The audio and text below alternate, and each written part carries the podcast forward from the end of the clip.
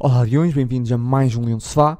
Hoje vamos falar da grande vitória no derby, destaque do mês, sobre o Miguel Ângelo, sobre as lesões e outros assuntos. Para lá começar, uh, antes de mais, uh, dar aqui uma nota sobre o último podcast. Uh, falámos de muita coisa, mas eu esqueci-me de falar sobre o relevado. Uh, anteriormente já tínhamos criticado muito o relevado, mas também temos agora de saber uh, voltar atrás e, e, no caso, elogiar o trabalho que foi feito, a recuperação. Criticámos muito, uh, mas depois de um trabalho incrível, acho que quase ninguém falou pela positiva, ou seja, muita, muita gente fala quando alguma coisa está mal, aponta o dedo, tudo muito bem, mas eu não vi ninguém, eu não, não digo que não houve ninguém, mas eu não vi ninguém depois a falar num aspecto positivo o trabalho que foi feito, porque o relevado estava incrível. Nós tivemos dois uh, jogos em Alvalade seguidos e o relevado aguentou-se muito bem. Eu sinceramente não esperava que fosse possível fazer uma recuperação daquelas e brutal dar aqui essa palavra uh, de trabalho excelente que, que, que, os responsáveis tiveram lá e, e eu esqueci-me de falar no último podcast uh, e fica aqui essa nota. Agora avançando para esse, esse grande jogo, uh, Benfica Sporting, começando pelo Once, Sporting aqui com algumas baixas, logo no caso Palhinha, lesionado, como já tínhamos dado conta no último podcast, e depois ficámos a saber que Sebastião Coates estava infectado com Covid-19 e acabou por também ser uma, uma baixa para esse jogo. Entrou Gonçalo, Gonçalo Inácio a fazer ali uh, o eixo de defesa a 3, Luís Neto entrou para o lado direito uh, e assumiu com a braceira capitão e entra o Garte. Um, Ângelo, o que é que tu achaste desse 11? Alguma surpresa? Uh, dizer que também eu acertei o 11, dar aqui essa, essa nota, eu acertei, já sabia que ia ser esse 11, até meti no, no, no Twitter, para quem não, para quem não viu, no Twitter de Leão de Sefá, uh, o que é que tu achaste desse 11 e as tuas impressões sobre esse jogo? Sim, olá Mário, olá Leões. Ah, o 11 acaba por ser aquele que seria, que seria o mais expectável, até pela, pelo número de ausências uh, que tivemos para o jogo. Faltaram ou falharam quatro jogadores, o, o Vinagre e o Giovanni que já vinham de trás, e depois, como tu disseste, a lesão do Palhinha e o, o caso de Covid positivo do Coates, portanto acabava por eh, seria impossível fugir muito ao 11 que foi, que foi apresentado. Um, em relação ao, ao jogo, foi, foi um grande jogo da, da parte do Sporting e eu acho que se depois em maio, se estivermos aqui a, a festejar, quem sabe, o, o, o, bicampeonato, se calhar vamos olhar para este jogo como o primeiro, o primeiro marco desta, desta temporada, como se olhou no ano passado para aquele jogo de Braga uh, que, que, vencemos, como, como quase a, o primeiro grande passo uh, em torno do, do, título.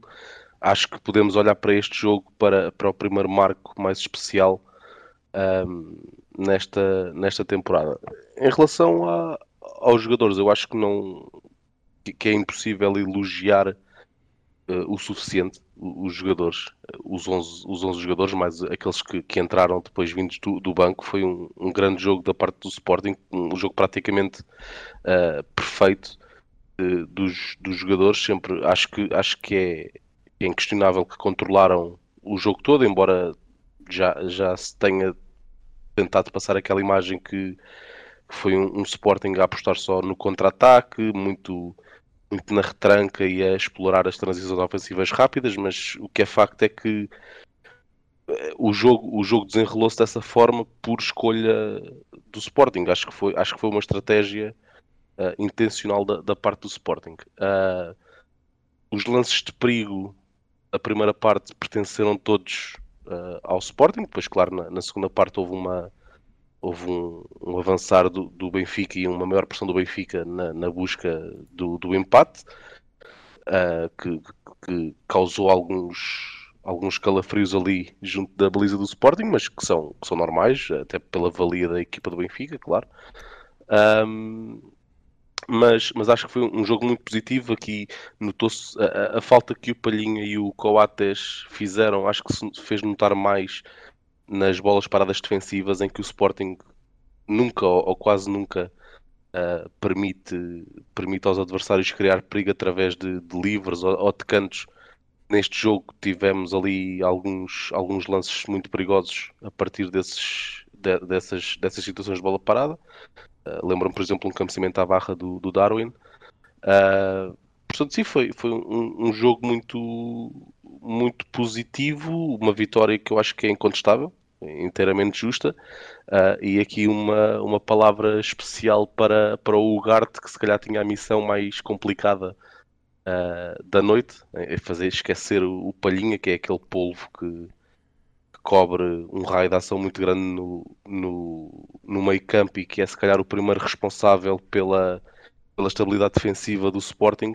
Uh, e o Ugarte fez, fez um jogo incrível, foi dos melhores, dos melhores em campo, na minha opinião num, num terreno muito complicado para.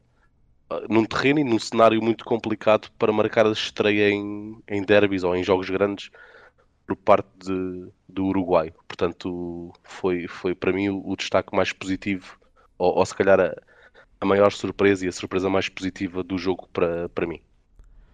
Um, voltando aqui atrás um bocado, uh, aquilo que tu disseste uh, do, dos três, de, no caso desse jogo poder ser importante para o título, é, é, não deixa de ser porque é um, um, adversário direto, mas eu também quero chamar a atenção para esses exageros de euforia, porque um, são apenas 3 pontos e ganhámos aqui ao, ao, ao, Benfica, um jogo difícil, é verdade, não deixa de ser um jogo difícil na luz, mas não adianta nada se formos se perdermos contra a Boa Vista. Acho que já aí, aí fica tudo igual. Por isso, para já, acho que para mim é um bocado exagero essa, essa euforia. Uh, não deixam, são apenas 3 pontos. Não acho que o Sporting ficou mais perto do título. O Benfica ficou mais longe do título, mas o Sporting está na, tá na mesma. Sim, sim, uh, mas não, não era tanto por aí que eu queria, era, era mais a dar-se o caso da revalidação do título. Eu sim, acho que sim, este sim, jogo sim. será. Claro, claro, um não deixa de ser porque é um jogo. Marcos. Sim, mas nesse momento eu mas percebo isso que estás a dizer, mas por exemplo, coloco mais um, confronto com o Porto, porque o Porto certo, certo. do que com mas o Benfica eu, eu nesse acho momento. Que é mais pelo, acho que aqui é mais pelo cenário, pela. Sim, pela claro, claro. Sim, eu, eu, eu dou-te razão, porque, mas imagina, se o Sporting perdesse esse jogo, não seria mal nenhum e o Sporting continuava na luta. Ganhar só, só, só colocou o Benfica num cenário difícil, mas como, o Sporting como, continua como no mesmo. o Benfica ainda está, não, não se ganha nem se perde em campeonato. Sim, claro, a, claro, a claro que está, claro que está. Só que o Benfica está num cenário meio mais difícil, até porque ainda não enfrentou o Porto. E, e, e, por isso está num cenário difícil. O que eu acho é que exageros de euforias e deixar que pá, já está, que isso aqui esse ano vai, vamos limpar outra vez outro campeonato, acho que é exagero. E volto a dizer o que já disse, acho que esse ano o objetivo continua a ser o mesmo, que é ir à Liga dos Campeões e depois logo se vê. Continuamos com o mesmo objetivo, não temos obrigação de ser campeões, nem, nem nada disso. Temos obrigação de tentar ganhar todos os jogos e de dar o máximo. Depois logo se vê se conseguimos ou não. Uh, porque continuo também a dizer que partimos atrás do Benfica e do Porto, independentemente do que aconteça, e mesmo se fomos campeões, mas isso não, não tira essa, essa, essa diferença. Um, depois naquilo que tu falaste, eu quero sublinhar que tu falaste, que por acaso foi uma boa nota, de, de, nos lances de, bola parada defensiva. Realmente eu, eu na altura nem, nem reparei nisso, agora falaste eu estava-me a lembrar, realmente bom pormenor, que normalmente o Sporting não dá grande espaço e, e de facto uh, nesse jogo até, até permitiu aos jogadores do Benfica alguns cabeceamentos e ganhar algumas bolas na área.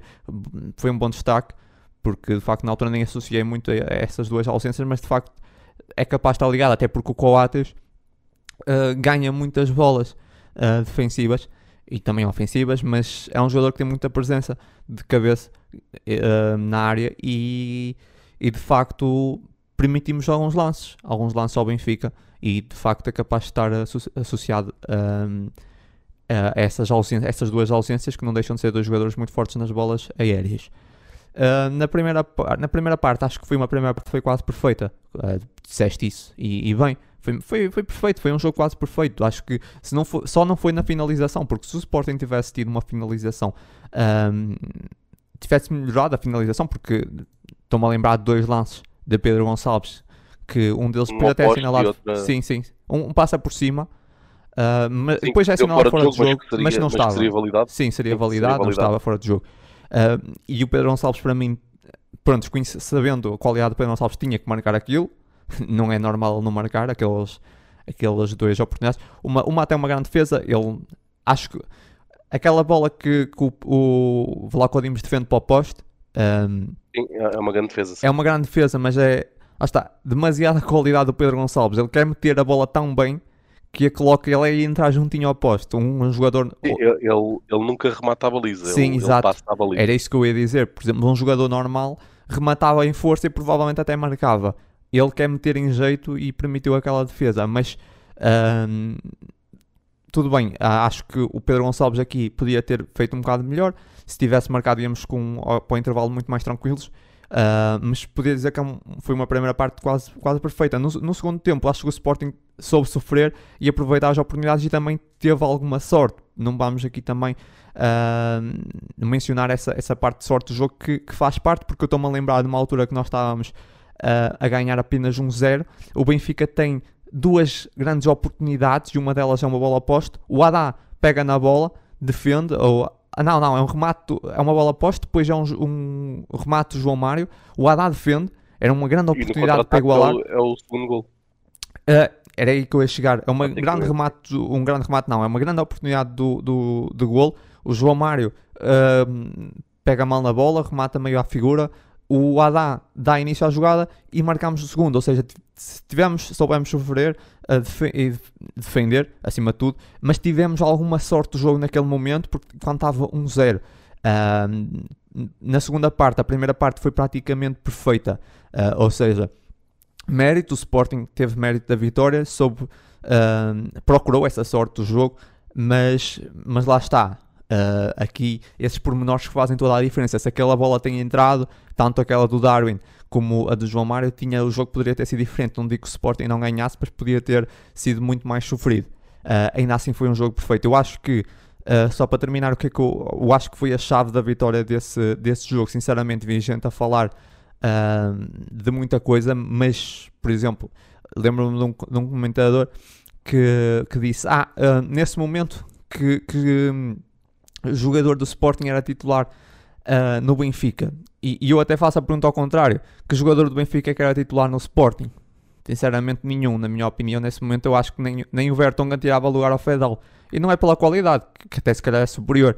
Só que o entrosamento da equipa do Sporting é 10 vezes maior do que a do Benfica. Mesmo entre os jogadores do Benfica. Eu senti que a equipa do Benfica um, ainda não é bem uma equipa. São vários jogadores um, muito bons, mas aquilo não é bem uma equipa.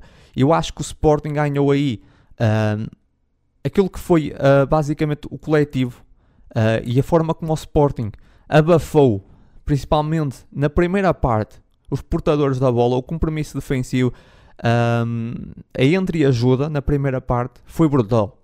Foi brutal. Eu, eu raramente vi, vi jogos uh, desses no Sporting. Não me estou a lembrar muitos, mesmo na era de Ruben Amorim um compromisso incrível. Um, na primeira parte, sempre que algum jogador do Benfica tinha a bola, saltavam todos para cima do portador da bola. Depois de sublinhaste, o Garte fez um grande jogo. O Garte fez um grande jogo, mas teve muita ajuda. Uh, Mateus Nunes e não só, toda a equipa trabalhou muito nesse aspecto defensivo. Foi uma entreajuda brutal. Uh, e acho que foi aí que o Sporting ganhou. Uh, o Sporting ainda não deu grandes espaços, abafava completamente o, o portador da bola um, para recuperar. E, e, eu creio que o Benfica planeou bem o jogo, mas não esperava um Sporting tão, um, de certa forma, tão agressivo a nível defensivo. Um, porque o Sporting saltava muito rápido em cima do, do homem que tinha a bola, abafava, não permitiu quase nenhuma oportunidade na primeira, na primeira parte. Uh, para terminar, mencionar o gol do, do, Benfica. O gol do Benfica surge no momento em que, por acaso, já não estava o Garte, não sei se tem a ver ou não, mas surge no momento em que há um, não diria relaxamento, mas há ali um, uma certa falta de pressão. Uh, há ali uma, uma, muito espaço no meio campo, os jogadores deixaram, muito, deixaram ali muito, muito espaço, a bola circula, uh, chega ao Pizzi, depois Pizzi faz uma grande jogada e um grande remate fora da área, mas aquela bola poderia ter sido evitado até a chegada uh, ao Pizzi ou com tanto espaço se os jogadores tivessem mantido aquela, aquela pressão que, que, que tinham no, nos momentos iniciais. Mas é normal, também estávamos já no 90 mais 6, uh, é perfeitamente normal. Uh, ainda assim foi um grande jogo, acho que, que se, acho que foi aí nesses pequenos pormenores, foi na, no coletivo, entre ajuda, acho que, acho que definiu uh, o resultado. Sim, aqui falaste do, do gol do Benfica, eu também achei curioso que o, o gol do Benfica é muito, muito parecido ao gol do Porto em Alvalade. Hás de reparar que são golos muito semelhantes, claro que em contextos completamente diferentes e também, também concordo contigo que é um momento em que a equipa já está já está relaxada, por assim dizer, já é no último minuto de compensação, já com uma vantagem de 3 golos já não havia, o resultado já não estava em discussão, portanto há ali um não, não houve uma pressão muito forte em cima do, do Pizzi na altura do remate, é um grande gol, é uma grande execução, sem dúvida, uh, mas achei curioso ser serem dois golos muito, muito semelhantes. E depois em, em relação ao, ao, jogo como um todo, eu acho que as declarações do Ruben Amorim a seguir à, à partida são são, são a evidência daquilo que uh, daquilo que levou ao sucesso do Sporting neste jogo. Foi identificar uh, com, com sucesso uh, as duas, as duas grandes armas do, do Benfica, ou, ou, os dois maiores perigos do Benfica, que são as bolas na, na profundidade para o, para o Darwin e para o Rafa, e essas, essa profundidade foi muito bem controlada pelo Sporting. Há, há, até um lance muito que, que, eu acho que evidencia isso muito bem na primeira parte em que há, eu não, não sei precisar uh, os minutos nem, nem, nem muito bem a, a fase do jogo, mas, mas ficou-me no olho essa, essa, essa jogada porque acho que evidencia muito bem o controle da profundidade, que há uma, uma jogada em que o Benfica começa, ou, ou melhor, o Sporting está a atacar, perde a bola e depois naquele primeiro momento de, de, em que o Sporting perde a bola e tenta, fazer, e tenta recuperar, uh, há uma pressão muito grande dos três da frente, do, do Paulinho, do Sarabia e do, e do Pote, uh, que é acompanhada dos dois médios, que, que tentam, caso haja ali um, uma pressão maior do, dos três da frente, tentam depois recuperar, esses dois médios tentam depois recuperar a bola a meio do meio campo ofensivo. E na altura a equipa do Benfica consegue sair bem da pressão e vê-se que há um, há, uma, há um cuidado uh, claro da parte do Ugarte, que é em vez de ir tentar fazer a segunda fase de pressão, uh, recua imediatamente e junta-se mais à, à, à, linha defensiva para controlar essa, essa profundidade. Eu acho que, que, que é a maior prova uh, daquilo que o Ruben Amorim disse que, que, que estaria ali o segredo para controlar defensivamente o Benfica e depois, claro, ir em busca um, dos golos. Em relação à segunda parte, também, também estavas a falar e sim, aqueles primeiros 15 minutos da segunda parte foram complicados. Acho que foi ali uh, aquele, aquele período em que se tivéssemos sofrido o empate, se calhar até acabaríamos por sair derrotados do, do jogo, talvez. Uh, e é ali um momento complicado porque o, o, Benfica também faz aquela substituição ao intervalo em que muda ali um pouco o, o esquema tático. O, o esquema tático, enfim, não sei se mudou por aí além, mas pelo menos a ideia de jogo mudou porque Uh, passa, passa o Everton a jogar como lateral direito adaptado e, e, mais do que isso passa a jogar com dois pontas de lança com, com dois números 9 puros, o Darwin e o, o Yaramchuk portanto é, é uma, uma mudança com algum impacto na, na estrutura tática e claro depois na resposta que o Sporting tem que dar. E é depois também nesses primeiros 15 minutos que acontece também a lesão do Fedal que, que pode estabilizar ali a equipa que, que, dos três centrais dois terços, por assim dizer, já, já tinham sido notados, embora o, o Inácio seja o central titular, mas não é o central titular do centro, é o central do lado direito, geralmente. Um, então a equipa poderia, poderia abalar ali um, abanar ali um pouco naqueles primeiros 15 minutos, acabou por, por responder bem e passado 5 minutos da, da, saída do Fedal, mais coisa menos coisa, acaba por chegar ao, ao 2-0, uh, eh, que, como tu disseste bem, também uh, vem logo a seguir a uma ocasião flagrante de golo do, do Benfica. É aquela famosa sorte do jogo. Exatamente, é, acho, acho que não podia ter corrido melhor para o Sporting e pior para o Benfica porque uh, transformou-se aquilo que seria um, um 1 a 1 num 2 a 0 e acho que aquele 2-0 foi, foi mais do que um 2-0, foi mais do que um gol, foi ali uma, uma manchadada muito claro. forte Sim, é sim, que depois viu que, que, seis minutos depois fizemos o 3-0 e acho que aí pronto, foi, foi o ponto final na, na partida. Foi, e, e, eu tinha dito aqui que era aqueles jogos que podia ser rasgados ou podia umas sequências de erros e resultar em goleada. E eu estava a ver que ia acontecer isso. Depois do 3-0, só que o Benfica também se aguentou bem. Um, porque naquele momento do 3 uh, ah, do 3-0 podia ter descambado e podíamos ter marcado mais dois e podia ter Sim. dado goleada. Só que lá está, o Benfica conseguiu estabilizar. Uh, e, e, não aconteceu um resultado mais dilatado. Porque eu estava a prever já, já estava a começar a sentir que ia acontecer, porque os jogadores do Benfica já a ficar nervosos, a começar a falhar, e eu até queria tocar nisso. Eu acho que esse jogo, termos baixas, e já não éramos favoritos. Uh, depois com essas baixas, acho que colocou muita pressão no lado do Benfica. O Benfica estava muito pressionado, de repente parecia que estava completamente obrigado a ganhar na luz. Uh, os seus adeptos com muita pressão. O Benfica não vive propriamente um momento assim muito, muito positivo, uh, muita pressão sobre os seus adeptos, dos adeptos. Senti, senti que a equipa estava muito tensa. Uh, a equipa do Benfica, já o Sporting estava muito mais à vontade, sabia que se perdesse não ia ser nada, não é? é era meio normal, Uh, é sempre um, uma derrota contra um rival, mas é, é, aquela coisa, duas, duas baixas importantes. Uh, e o Benfica acho que foi, foi, foi algo. acabou por ser positivo ao lado, ao lado, para o lado do Sporting, uh, esse favoritismo todo colocado do lado do, do Benfica. acho que colocou muita pressão no Benfica. E no caso da, daquilo saiu, quando saiu o Fedal, entrou o Gaio, que entrou bastante bem, e eu acho que o Fedal uh, é um jogador que, tudo bem, já está entrosado com a equipa, é, não é a mesma coisa, mas eu acho que o Fedal não tem, não tem estado muito bem, sinceramente. Uh, não é que ele, também que ele, que ele seja um grande centralão, mas uh, essa época não tem estado muito bem, e eu acho que a saída dele até não, é, não se tenha sentido muito até. acho que o Gaio entrou bem. E por acaso até faz a assistência para o terceiro gol se não estou em erro. Ele está na assistência para o terceiro gol e está no top dos jogadores com mais assistências. Tem 5 assistências no Sporting nesse momento e tendo em conta aquele quantos jogos tem, não é? É suplente, sim. Yeah. Aqui o, o Fedal é um, em, em tom de brincadeira, podemos dizer que é um bom central, mas não é um Mateus Reis, não é? sim. Se, se, nesse momento não é propriamente, por exemplo, é claro, é, é negativa a lesão de Fedal. Não vou dizer que ficámos contentes pela, pela lesão de Fedal. Propriamente não fico, mas não é propriamente a notícia mais preocupante do Sporting, porque o Fedal uh, tem sido um bocado o elo mais fraco. Uh, e eu não sei até que ponto é que o Sporting não sai a ganhar, uh, se calhar jogando ali com o Mateus Reis nesse momento. O mais preocupante acaba por ser a ala esquerda, mas o Fedal não tem estado muito bem, não tem vivido assim, momentos muito positivos.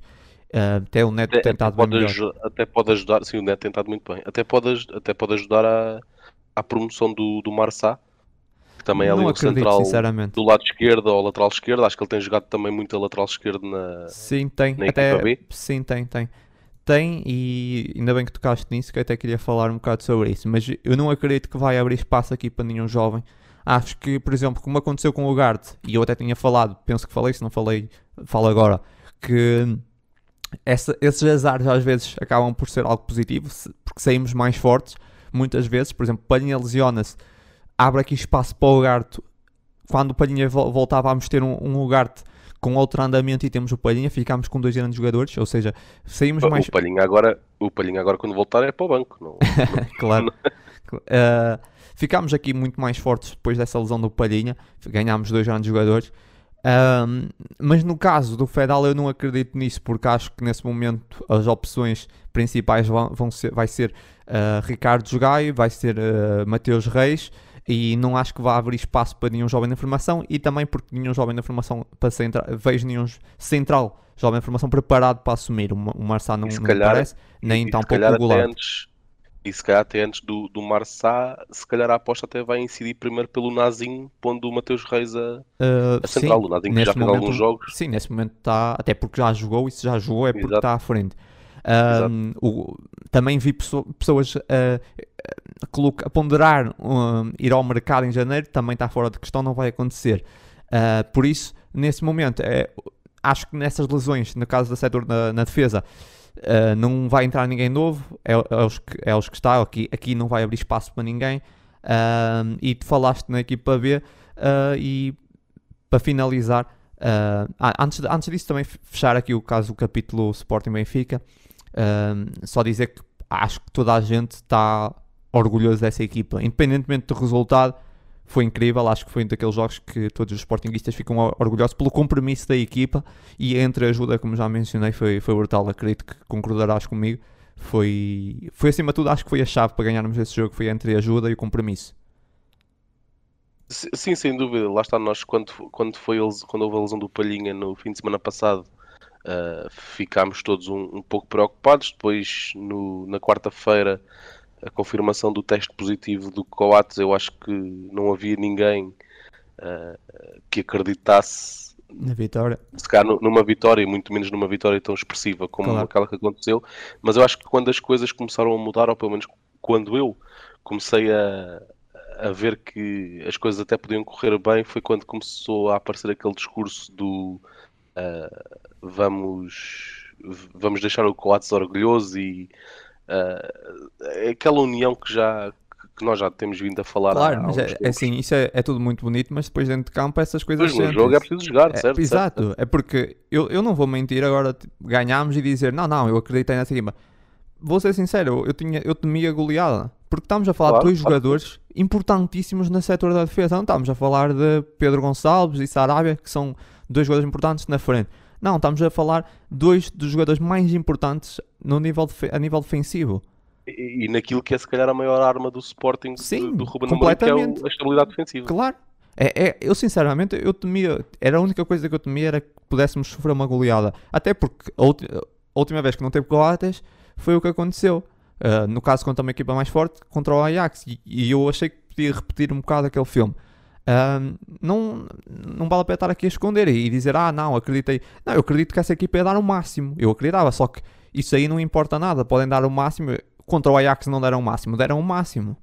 A equipa fartou-se de correr, estávamos a perder 4-5-0 e a equipa estava, parou de correr. Correram sempre até ao fim. Só que isso não, não importa nada. Quando às vezes, quando falha uh, a qualidade individual, uh, quando falta aqueles jogadores, no caso Palhinha e Coates, não há hipótese. E eu, eu sabia que os jogadores iam dar o máximo, isso aí eu não tenho dúvidas. Essa equipa dá sempre o máximo. Mas estamos a falar de duas grandes baixas, mas surpreenderam-me e acho que é, é isso. Foi, uma, foi um espírito de entreajuda brutal, acima de tudo. Um, e, e, e, lembrar onde é que, onde é que estávamos no, no último jogo da época 19-20, que foi exatamente contra o Benfica. Uh, ficámos, perdemos contra o Benfica. Perdemos o terceiro lugar. E ficámos em quarto lugar. E o Ruben Amorim uh, disse que, ia, que estava orgulhoso dessa equipa e que não estava arrependido de estar no Sporting. De ter mudado para o Sporting. Uh, o Braga, que ele tinha saído do Braga e o Braga acabou à frente do Sporting. Na altura uhum. questionado sobre isso. E agora lembrar-nos onde, estamos. É sempre bom também termos os pés assentos no chão. E, e basicamente é isso. São só 3 pontos. Uh, e também quero sublinhar uma frase que foi dita ao Ruben, por causa da aquela frase do Cruyff que sacos de dinheiro não ganham jogos. Um, disseram isso em relação ao, também ao Benfica, não é? Um, jogadores muito valiosos. Um, e também sublinhar que no ano passado o Benfica queixou-se que jogou contra o Sporting fragilizado também, em janeiro, com vários casos de Covid e perderam na altura um zero. Mas eu por acaso fui ver aquele plantel e, por exemplo, só no banco tinha um jogador que custou cerca de 20 milhões, que era o. Se não me engano, Chiquinho. Não, não era o Chiquinho. Agora não me lembro do nome. Uh, não sei se estás a, estás a lembrar do, daquele plantel daquela época. Ah, estás a falar da, da época passada num jogo em Alvalade. Ah, Pedrinho, Pedrinho, desculpa. Pedrinho, sim. Pedrinho. só, só no banco tinha um jogador que custava mais do que de vários de, de, do Sporting. Um, cerca de 20 e tal milhões.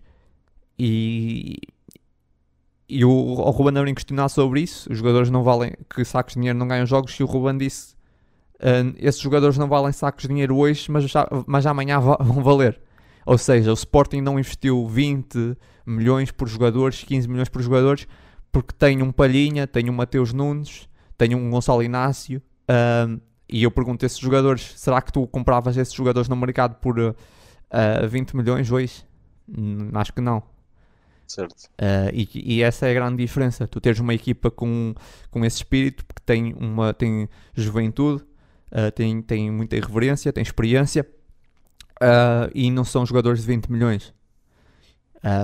e pronto, e basicamente recuperando essa frase de Cruyff, sacos de dinheiro não ganham jogos. E acho que o Benfica tem vivido muito nisso. passam jogadores, passam treinadores. Os, acho que os adeptos. isso aqui não se chama águia de sofá, não é? Além de sofá. Por isso vamos estar aqui com, a descortinar o momento, o momento do Benfica, mas acho que o Benfica, nesse momento, está muito uh, naquilo de mudar de treinador, muda de jogadores e já vai, no vai para a terceira época negativa. O Benfica está no, depois de, de conquistar a supertaça frente ao Sporting, nunca mais ganhou nada e vive momentos complicados e já passaram treinadores e jogadores e vários jogadores de muito investimento e continuam a achar que o problema é dos jogadores ou do treinador. Uh... Sim, e este mês uh, vai ser muito, muito importante para a época do Benfica, porque vai agora discutir a passagem ou não aos oitavos da, da Champions. Tem depois o jogo da Taça de Portugal no Dragão, que é, que é um jogo também muito complicado. E poucos dias depois joga outra vez no Dragão uh, para o campeonato. E, e, é, um, é um mês onde se pode discutir muita coisa daquilo que será depois o resto da época do Benfica. Sim. Sim, e, sinceramente, provável, provavelmente uh, o Jorge Jesus está na porta de saída. O que eu acho é que, por exemplo, esse jogo, uh, não acho que o Jorge Jesus deixou de saber como treinar uma equipa. Por exemplo, se nós nos lembrarmos a forma como o Jorge Jesus preparou o, o Benfica contra o, uh, contra o Barcelona, contra o Bayern, que por acaso perderam porque depois faltou pernas. Uh, e é normal. Contra o, Bar contra o Braga, muito bem preparado o jogo, passou por cima do Braga. Quanto ao Sporting, o Sporting surpreendeu, mas não é que o problema seja de facto o Jorge Jesus de repente deixou de saber treinar. Eu, por exemplo, não sou um fã de Jorge Jesus, uh, mas sei ver que é um grande treinador. E esse jogo correu mal mas, por exemplo, se nós repetíssemos esse jogo, seria completamente diferente. Esta estratégia do Sporting já não resultava sequer. Uh, mas acho Sim, que o problema não, do. Diz, diz. Ainda, ainda assim, eu acho que há algumas coisas que são. são discutíveis. Por exemplo, eu não percebo porque é que, porque é que o Jesus continua a insistir em jogar com três centrais, principalmente agora que não tem aquele que é, pelo menos na minha opinião, o melhor central do Benfica, que é o, o, o Lucas Veríssimo. Uh, ou seja, estando os três aptos, eu percebo, uh, não percebo porquê de jogar com o André Almeida a central quando tem ou o Morato ou o Ferro no, no banco.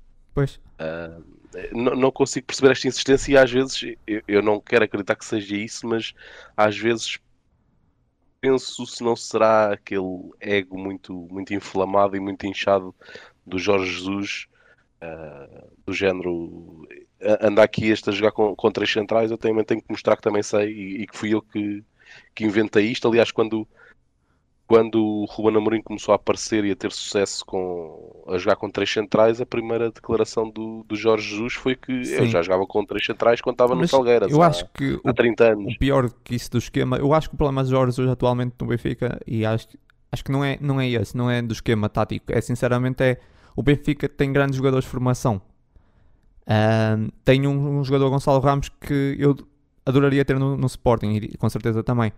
Mas o Benfica sim, sim, gastou milhões a ir buscar um Yaramchuk. E o Gonçalo. Ramos nem joga. Um jogador que fez um início da época muito bom. É, é esse pequeno pormenores que definem uma minutos. equipa. Sim, é, é verdade. E, e, e, lá está. É, é, esta, esta capacidade de resposta que os jogadores menos utilizados do Sporting têm, mas acho que vem muito daí e, e da questão de de ter um plantel curto, e isto lá está, quando, quando as coisas estão a correr bem, todos, tudo é válido, não é? E, e parece que tudo faz sentido e que as escolhas foram todas certas. Mas o que é facto é que parece que os jogadores, e falámos aqui no caso do Garte, por exemplo, um, eles, eu acho que eles sentem que a, a equipa técnica acredita neles, no sentido em que se for preciso, eles vão responder tão bem como aqueles que são os habituais titulares. Eu acho que é, é estar sempre, como costuma dizer, estar sempre em, em carne viva, em sangue, que, que faz com que uh, não se note tanto a diferença. Claro que se fôssemos perguntar a, a 10 sportinguistas, 11 iriam dizer que preferiam jogar com o Palhinho e com o Coates a titular no Luz, não é? Como é óbvio.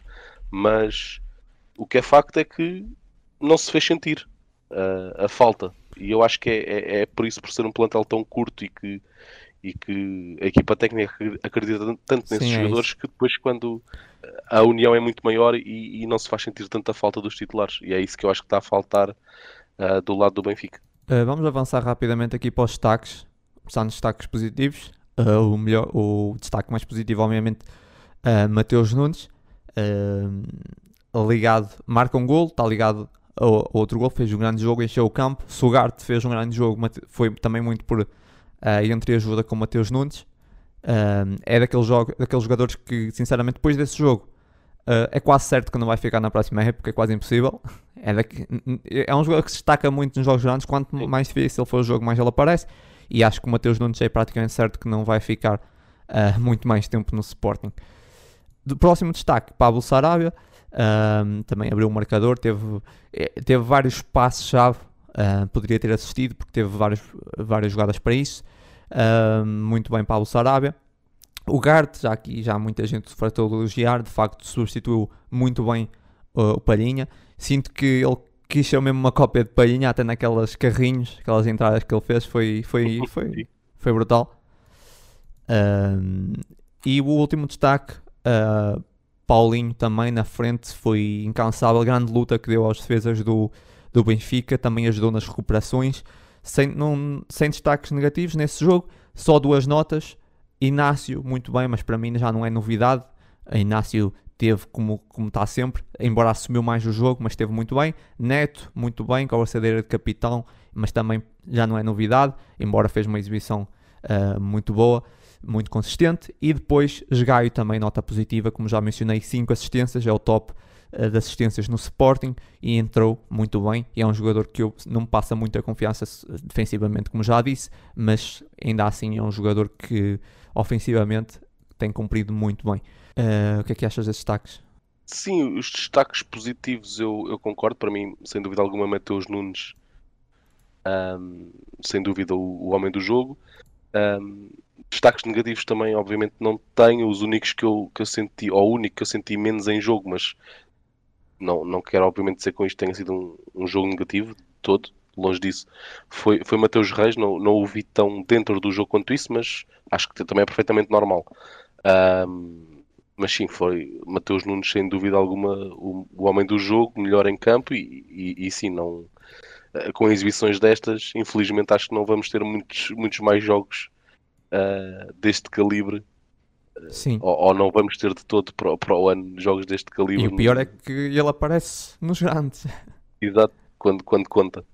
Exatamente, isso é que é, é, leva a crer que ele não irá ficar muito tempo no Sporting, porque esses jogadores que se destacam muito nesses desafios um, é, é, difícil. Mas com Sim, nós formos ver os golos, se formos ver os golos do Mateus Nunes, é Benfica o ano passado, Benfica este sim. ano. Também não é um jogador que se destaque por aí. sim, sim, sim, sim, mas depois lá está. O, o que depois, se calhar, as pessoas vão ver é, é, as estatísticas e os golos, e o que é facto é que nestes jogos ele marcou o ano passado, decidiu o derby do ano passado. Podemos dizer eh, que decidiu deste ano, não é? Uh, marcou também ao, ao Braga naquele que foi para nós, não é? O, o jogo do título, por assim dizer. Uh, por acaso sim, para mim é não foi, mas percebo, mas percebo. Sim, aceito, sim, sim, mas aceito nós... que para muita gente tenha, tenha sido, mas por acaso para mim não, não acho que foi. Certo, Tal como para mim, marcou... por exemplo, aqueles, naquela aquela fatídica, aquele fatídico falhanço do, do Brian Ruiz quanto ao Benfica, para mim não foi o jogo do título. Por exemplo, se tivéssemos ganho outros jogos, como aquele jogo que estávamos a ganhar contra o Vitória. Foi, e principalmente o anterior, em Guimarães. Uh, exatamente, foi... era esse que eu estava a dizer. Um, o Jorge Jesus é especialista em deixar escapar vitórias nos minutos finais e se não fosse, não fosse isso, provavelmente tínhamos sido campeões. As pessoas lembram-se daquilo que querem e, no caso, um, vão sempre recordar esse, esse falhanço do Brian Ruiz e associar isso à perdida do título. Para mim, não foi por aí. Houve outros jogos teoricamente mais fáceis que podíamos ter ganho. E eu não acho que tenha sido um, esse jogo, por exemplo, se tivéssemos perdido o primeiro jogo logo contra o Braga, no momento até que o Braga estava muito forte. Para mim, esse jogo foi muito mais o jogo do título. Deu muita confiança ao Sporting. Mas, mas aceito, é, é, porque estávamos até a jogar com menos um. Agora vamos avançar para o próximo tema. Destaque do, do mês de novembro. Uh, Pedro Gonçalves. Podem conferir no blog, depois mais uh, a fundo as estatísticas. Pedro Gonçalves, que 5 jogos fez 7 golos e uma assistência. Está ligado a todos uh, todos os golos do mês de novembro. Uh, de, 9 remates enquadrados, 10 remates, 9 enquadrados, ou seja, é um jogador que quando remata é quase sempre enquadrado. Uh, e em 9 remates enquadrados são 7 golos. Incrível. Uh, muito bom. E também mencionar a sua eficácia de passe, embora aqui a média de eficácia de passe, de eficácia de passe está a 73,7%, porque a média foi baixou bastante pela fraca precisão diante do Dortmund. Até acho que foste tu que falaste aqui que contra o Dortmund ele falhou muitos passos e de facto tinhas razão.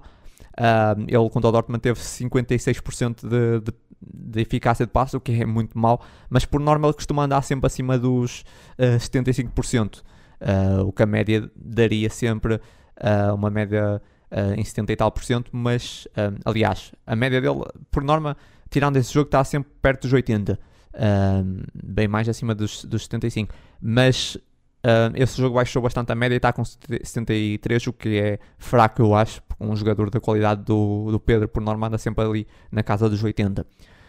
Mas de resto, é um jogador com, lá está, um relacionamento com a baliza acima da média, incrível, fez um mês brutal e até faz lembrar o, o início da. o arranque da época do ano passado também teve aqui, mais ou menos por essa, por essa altura também, onde marcou muitos golos e onde se lançou logo na corrida por melhor marcador, só que esse ano a diferença é que nesses 7 golos são distribuídos por várias competições e no ano passado foram todos no campeonato. Sim, e mesmo o arranque desta época, eu acho que ele antes de se lesionar, ou, ou nos primeiros três jogos é da, da, época, tinha 6 golos ou 5 golos. Ele bisou na Supertaça, bisou na primeira jornada, portanto ele estava, tinha arrancado esta época como, como terminou a, a anterior, uh, até à lesão. E, depois aqui o que eu queria também realçar é que eu acho que, que é, é, é notório que a fase menos boa do Sporting coincidiu, e eu, e eu acho que não é, não é, todo, não é de todo um, um, acaso, coincidiu exatamente no período de lesão e depois naquele período também de, de recuperação da melhor forma uh, do, do Pote, que foi ali na altura dos empates com o Porto, com o Famalicão, a derrota com o Ajax, uh, quando ele não estava, quando ele não estava, estava lesionado, e agora vê-se que a dinâmica da equipa, agora com ele já a 100%, já, já, já há uns tempos, já há uns jogos, que, que a equipa está com uma dinâmica muito semelhante àquela do, do ano passado. E eu acho que é incontornável que isso é, é quase único e exclusivamente devido ao pote e também agora ao melhor entrosamento com o Sarabia, que foi um, um, tema que nós falámos na altura também. Sim, verdade. Também tínhamos falado disso, que ele, ele podia ser um bocado por aí, que estava a marcar para outros golos e de facto agora está muito melhor. Aliás, temos de apreciar esse trio PSP porque não vai durar sempre. Aliás, só vai durar essa época. Exato. Uh, vamos avançar aqui para o próximo assunto. Um, um assunto que me marcou também essa semana, que, aliás, esses últimos dias, o Sporting tem até janeiro para regularizar uh, suas, umas dívidas, senão será excluído das competições europeias. O que é que tens a dizer sobre isso, uh, Ângelo? Uh, eu acho que nós já temos o, esse dinheiro salvaguardado para, para fazer essa regulamentação e, e, acho que é o mais importante, é, é, o que nós temos que fazer o mais brevemente possível, porque, como é sabido, para, para ter um, um projeto sólido de médio e longo prazo, nós temos que garantir a presença assídua nas competições europeias e, obviamente, a, poder escolher na Champions, porque dá, um, dá uma visibilidade que não só eh, logo diretamente tem a vantagem das remunerações e da, dos prémios de jogo e de qualificação que são, são gigantes para a escala portuguesa e, e para a escala do Sporting. E depois porque dá uma visibilidade, uma visibilidade gigante aos jogadores que nós, como os clubes portugueses, eh, que são clubes maioritariamente vendedores, vivem da, as receitas geradas através da venda de, de, jogadores. E um jogador pode, pode ser um ótimo jogador e pode marcar 30 golos por ano uh, a jogar só internamente ou a jogar na Liga Europa. Nunca vai ser vendido ao mesmo preço do que se fizer uma época ao mesmo nível, mas na Liga dos Campeões. Traz, traz uma visibilidade muito, muito maior. Portanto, eu acho que é, é, imperativo que saldemos essas dívidas. Não, não, estou muito preocupado, porque, como, como disse no início, acho que temos isso assegurado e salvaguardado, também com a receita da Champions que, que tivemos este ano.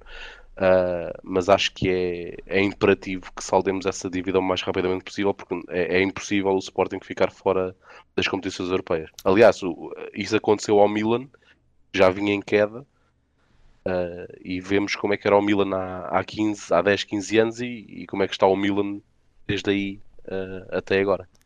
Sim, eu também não acho que, que, isso vá acontecer. Isso já, já vimos várias vezes essas notícias. Uh, no caso, outros clubes portugueses, nomeadamente o Porto e o Santa Clara, que também estão sobre essa alçada das, da, penso da UEFA. Uh, acho que, como tu disseste bem, já deveríamos ter esse dinheiro e pelo que eu li na notícia, não era muito, agora não me lembro dos valores, mas acho que era pouco e temos é que apresentar o comprovativo de, desse pagamento, até era isso que era exigido uh, até janeiro. Não acredito que já tenham pago e esqueceram-se de apresentar o comprovativo. Provavelmente se não apresentaram o comprovativo é porque. O talão.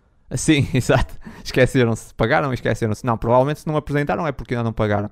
Uh, mas acredito que já deve ter esse dinheiro de lado, salvaguardado para essas dívidas. Claro que me preocupa sempre um bocado é lembrar que o Sporting já tem que pagar 5 milhões ao Sampdoria, tem que pagar uh, 10 pelo, pelo uh, Vinagre, que vamos falar mais para a frente, e uh, os tal quase 9 milhões, 8 e tal, pelo Pedro Porro, se quiser acionar a opção de compra do Pedro Porro, mas aí, em princípio, compra o Pedro Porro e se calhar depois vende logo de seguida, por isso acaba por, infelizmente, a nível financeiro, mesmo com esse grande encaixe da Champions, uh, o Sporting está aqui com alguns.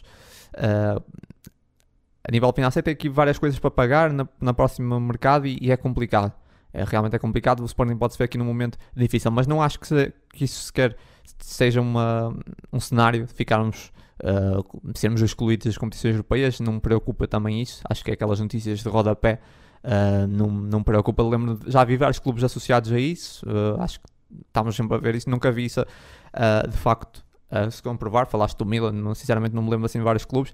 Uh, depois vemos a UEFA e a FIFA são muito rígidas com certos clubes, mas por exemplo, o PSG faz o que quer e não acontece nada, não existe fair play financeiro, mas depois, por exemplo, vemos em Portugal o Porto, que ainda há bem pouco tempo teve durante vários tempos sobre a alçada uh, também de, dessa, do fair play financeiro pronto, no futebol, infelizmente, momento é assim: os ricos conseguem fazer o, o que querem e os pobres é que têm sempre a vida mais complicada. Uh, não acho que nesse caso seja razão para preocupação também, até porque os valores, como já disse, não acho que fossem valores para, assim muito elevados que preocupasse uh, muito o clube. Uh, podemos seguir aqui para o próximo assunto. No caso, um, uma notícia que se falou também de vinda de, de Berlim, que vão autorizar pirotecnia nos estádios. Um, é, é, um projeto apenas para. Durante essa época, há teste. Vão fazer um teste durante esse ano uh, e, e, ver se, se corre bem. Uh, nós, nós falámos isso no último podcast que, sobre a pirotecnia nos estádios e, e eu até disse que poderia ser uma coisa legal em Portugal e vamos ver como é que corre em Berlim. Um, se, se é algo que poderia ser adotado em Portugal Claro que não estamos a falar de, sei lá, very light, nem isso. Se calhar acho que é mais tochas, coisas assim mais soft, digo eu. Uh, não estou muito por dentro dessa pirotecnia, mas acho que é mais por aí. Uh, o que é que tu achas disso? Eu acho bem, porque lá está, tal como falámos aqui há uns episódios, uh, é, é, é, algo que dá logo outro ambiente ao estado e, e acho que, que aumenta a motivação da equipa da casa Aqui a, a, questão principal é depois o controlo e a, a celeridade de, de, eventuais eh, castigos ou penalizações para as pessoas que, que, que não cumpram as regras impostas. E aqui voltamos sempre a bater na mesma tecla que, que em Portugal passamos eh, to, todos os anos à mesma discussão. Há sempre este problema, mas depois reais castigos. Uh, existem sempre depois castigos aos clubes, multas, não é? mas para as pessoas que de facto prevaricaram uh, não acontece nada. Ou seja, eu vou, vou ao estádio, faço porcaria, o meu, o meu clube é multado e eu 15 dias depois estou outra vez a ver o jogo na bancada, outra vez a fazer porcaria pois. e pronto, é repeat, não é? Exato. Avançando para o próximo assunto, uh, a Liga uh, vai estabelecer um limite mínimo de 13 jogadores por equipa, incluindo guarda-redes, para a realização de um jogo. Uh, acho que a Liga já devia ter tido essa decisão antes. É engraçado porque já estamos quê? 3 anos de pandemia, lembraram-se. Uh, lembraram-se finalmente dessa, dessa regra. Engraçado, acho que finalmente o Sr. Pedro Proença lembrou-se de fazer alguma coisa, de trabalhar. Uh, limite de 13 jogadores, parece-me. O que é que tu achas? Lá está, tal como no tema anterior, é, em Portugal nós, nós legislamos e regula, regulamentamos sempre a posteriori. Ou seja, aconteceu um problema, há algo que desde que nós temos este problema da Covid, eu acho que não pode ser surpresa para ninguém uh, ter clubes que tenham de vez em quando, infelizmente, surtos que infectam vários jogadores, como aconteceu com o Bolonense, aconteceu com o Tondela, um, pelo menos, acho que aconteceu com mais clubes, mas pelo menos são estes dois que eu, que eu me lembro. Um, eu acho que não faz sentido numa, numa pandemia que está praticamente a fazer dois anos e que infelizmente parece que veio para ficar. Acho que era óbvio que iria acontecer isto, não é? termos, termos equipas que são infelizmente fustigadas por vários casos de Covid. E nós, em vez de legislarmos isto no início, nem digo da época passada, porque pronto, era uma coisa muito inicial, mas no início desta época eu acho que devia estar legislado que há um limite de X jogadores. Uh, há um mínimo de X jogadores disponíveis para que um jogo se possa realizar. Claro que ao abrigo da Covid, não é? Não é eu agora dizer que não tenho jogadores suficientes Sim, porque claro. não me dá jeito que não me dá jeito de jogar hoje, não é? Claro que no âmbito da Covid, digo eu, acho que, acho que a única limitação, e corrijo-me se eu estou enganado, destes três jogadores é caso falhem jogadores por estarem sim, claro, afetados, sim, não é? estamos a falar de lesões e etc, não é? Sim, é assim, é, portanto, sim, é... Nunca, nunca aconteceu tantas lesões numa equipa, eu acho. Na história sim, do futebol eu nunca me lembro, por isso aplica-se totalmente ao Covid, acho que é. Eu acho, eu acho que é uma boa medida, acho que peca por por tardia e neste caso. Tardia é a favor, por, não é? Mas é, é aquela, jornada, é aquela. Tardiamente. Clássico. 13, 13 jornadas tarde demais. É aquele clássico uh, português, não é? Que é preciso acontecer Sim, para se fazer alguma é, coisa. Exatamente, só, só legislamos depois de acontecer. Claro, é, exato, casa, como casa, tu disseste. É, é... Casa à porta. Exatamente, exatamente. É, aconteceu no Jamor e agora, pronto, 13. E o que eu tenho para dizer sobre isso é que hum, acho, acho que devia ser pelo menos 14 porque 11 jogadores e 3 alterações. Exato, sendo que agora até podes fazer 5, não é? Mas sim, mas, sim. sim compreendo que, que sim, que devia ser pelo menos 14, sim. Mas lá está, é uma boa medida, mas que já devia estar em vigor desde a primeira jornada do campeonato. Uh, mas pronto. Uh... Mais, mais vale tarde que nunca, não é? Ah, claro, isso, isso obviamente, e acho, mas acho que estava, era óbvio que, que ia ter que tomar alguma medida. Agora, é, é ridículo, de certa forma, ter sido ter decidido agora porque é, é, foi praticamente forçado, não é? Enfim, vamos avançar aqui para o próximo tema, formação de formação Hockey Patins. Sporting que fez aqui um acordo com, o, um, com a Academia uh, de Sacavém, de Sacavenense, um, de Hockey Patins. Uh, basicamente um acordo com as duas, as duas academias. Uh, o pavilhão do, do Sacavenense passa basicamente a ser uma espécie de pavilhão do Sporting, que já está toda equipada a rigor. Uh, e juntando as duas formações, torna-se praticamente a formação do Sporting, com uma parceria do Sacavenense, e o Sporting aqui a apostar também na formação um, de, de hockey. Já, já, pronto, futebol já é uma realidade há muitos anos, uh, futebol feminino. Um, também temos apostado, no caso, futebol masculino, disse futebol como se futebol feminino não fosse futebol, futebol masculino, já há muitos anos, futebol feminino, futsal, uh, feminino e masculino também tem apostado bastante na formação. E agora ok, acho que, acho que a formação é o futuro, porque tu consegues salvaguardar o futuro apostando na formação sempre, renovando as novas gerações. Acho que é esse acho que é esse o futuro, uh, só vejo esse caminho e acho que é muito inteligente o Sporting, que é muito forte no hockey, uh, tem sido muito forte no hockey nos últimos anos, a nível nacional e internacional, e, e, acho que acaba por ser aqui uma coisa muito positiva, um, essa parceria com o Sacavanense, uh, para trabalhar também a formação de, de Oca Patins. Ah, sim, o, o hockey em patins que, embora de há uns anos esta parte tenha perdido algum protagonismo uh, para, para o futsal, é, é, de longe a modalidade em que Portugal é mais bem sucedido, não é? Com, com dezenas de títulos europeus e mundiais uh, e de, entre aspas, Ligas dos Campeões conquistadas por, por clubes portugueses. Um, portanto, é uma notícia muito positiva este investimento na formação e, e olha que saiam, que saiam das escolas do, do Sacavenense, ou neste caso do, do Sporting, uh, jogadores de hockey com, com valia semelhante uh, ao Palhinha, que também veio da, das escolas do Sacavenense para o Sporting. Verdade, boa nota. Sim, é, uma, é uma excelente notícia. Verdade. Sim, é isso. É salvaguardar o futuro. Apostar na formação é, é o caminho. Vamos seguir aqui para o próximo, para o próximo tema.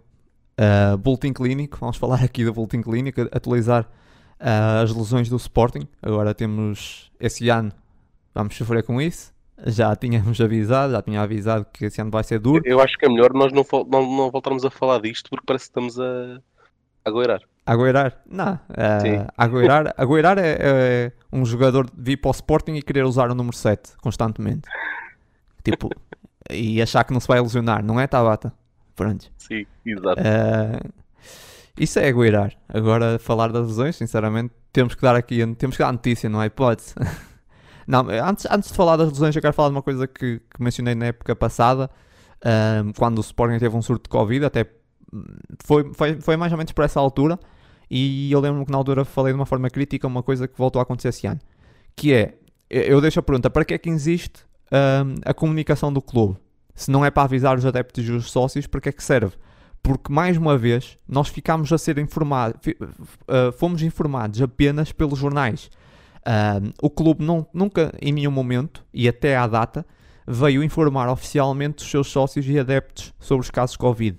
Uh, nunca houve nenhum comunicado a dizer que o Coates está com Covid, uh, os outros jogadores não estão, fizemos teste. Não houve nada disso. Aconteceu isso no ano passado. Uh, eu achei ridículo porque nós ficámos a saber todos os casos Covid apenas pelos jornais. O Sporting nunca se pronunciou. E esse ano voltou a acontecer a mesma coisa. o clube acha que não precisa se dar ao trabalho porque os, jornalistas fazem isso. Ou simplesmente não estão para se incomodar. Eu acho que, sinceramente, é para isso que serve a comunicação do clube, acho eu. É para falarem, darem conta do que é que está a passar no clube. Um, com os jogadores e acho, acho ridículo o Coates ter tido Covid e nunca em nenhum momento um, terem lançado um comunicado a dizer que o Coates tem Covid, outros jogadores não têm, fizemos testes, não houve nada, silêncio total. Nós sabemos tudo pelos jornais.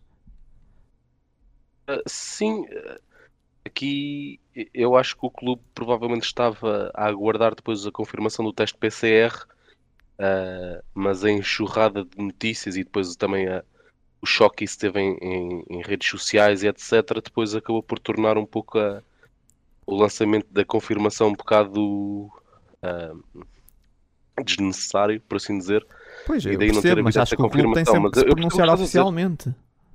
Sim, eu, eu, percebo o que estás a dizer e eu acho que eles tentaram usar como confirmação ao comunicado oficial a, as declarações do Ruben Amorim. Eu, eu percebo o que, o que, estás a dizer, não, não discordo. Sim, mas a questão é que não é a ah. primeira nem a última vez. É, é que isso ah. tem acontecido sempre. Sempre que acontece alguma coisa no clube assim desse nível, nós ficamos sempre a saber pelo jornal.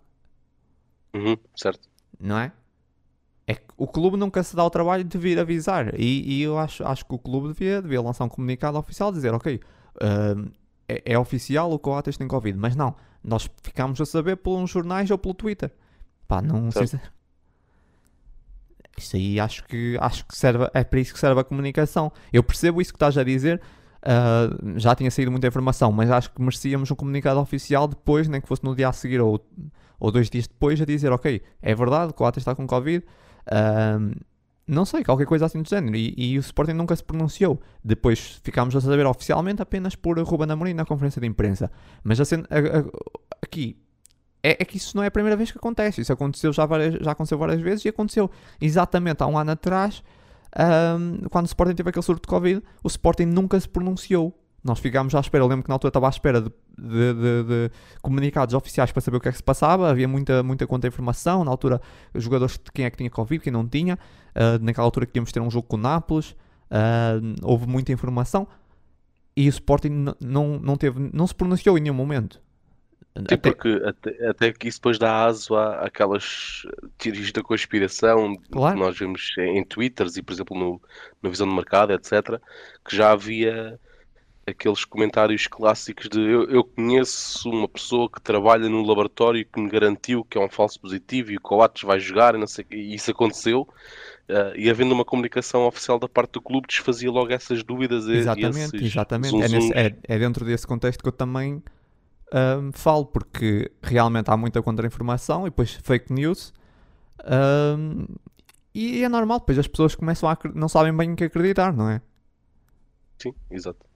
Uh, mas pronto, atualizando, tirando aqui essa nota inicial, atualizando o boletim clínico, então já sabemos que o Ajax com Covid-19, provavelmente, provavelmente não, está fora já o próximo jogo contra o Ajax, provavelmente já estará contra o Boa Vista, não sei se, se irá... Eu acho que quase exatamente, porque ele tem que estar isolado 10 dias, não é? Eu acho que os 10 dias, o Sporting joga depois no sábado, em Alvalade com o Boa Vista, eu acho que os 10 dias eh, acabam precisamente nesse dia, portanto não havendo possibilidade dele treinar até lá, eu não acredito que ele vá jogar, pelo menos de início, contra o Boa Vista. Pois, não, eu não tenho certeza se fazem 10 dias aí, mas porque já porque, não lembro. já ele, não ele lembro. deu positivo na quarta, no feriado, salvo erro. Mas caso ele não seria, sim, se ele desse negativo já, podia estar no banco, mas não acredito que fosse também titular, também não acredito que fosse. Não vamos ter, uh, não vamos ter uh, Paulinho nesse jogo porque levou amarelo. Paulinho que amarelo, pensámos jogo em Alvalade, frente ao Boa Vista e temos boas recordações com um gol do Paulinho. Ah, um, e... E, ou seja, nesse jogo, quatro dos titulares. Sim, diria, era, era isso também que eu ia dizer. São, acaba por ser uma, ser uma má notícia. Temos uh, sem Fedal, sem, sem uh, Coates, em princípio, sem Palhinha.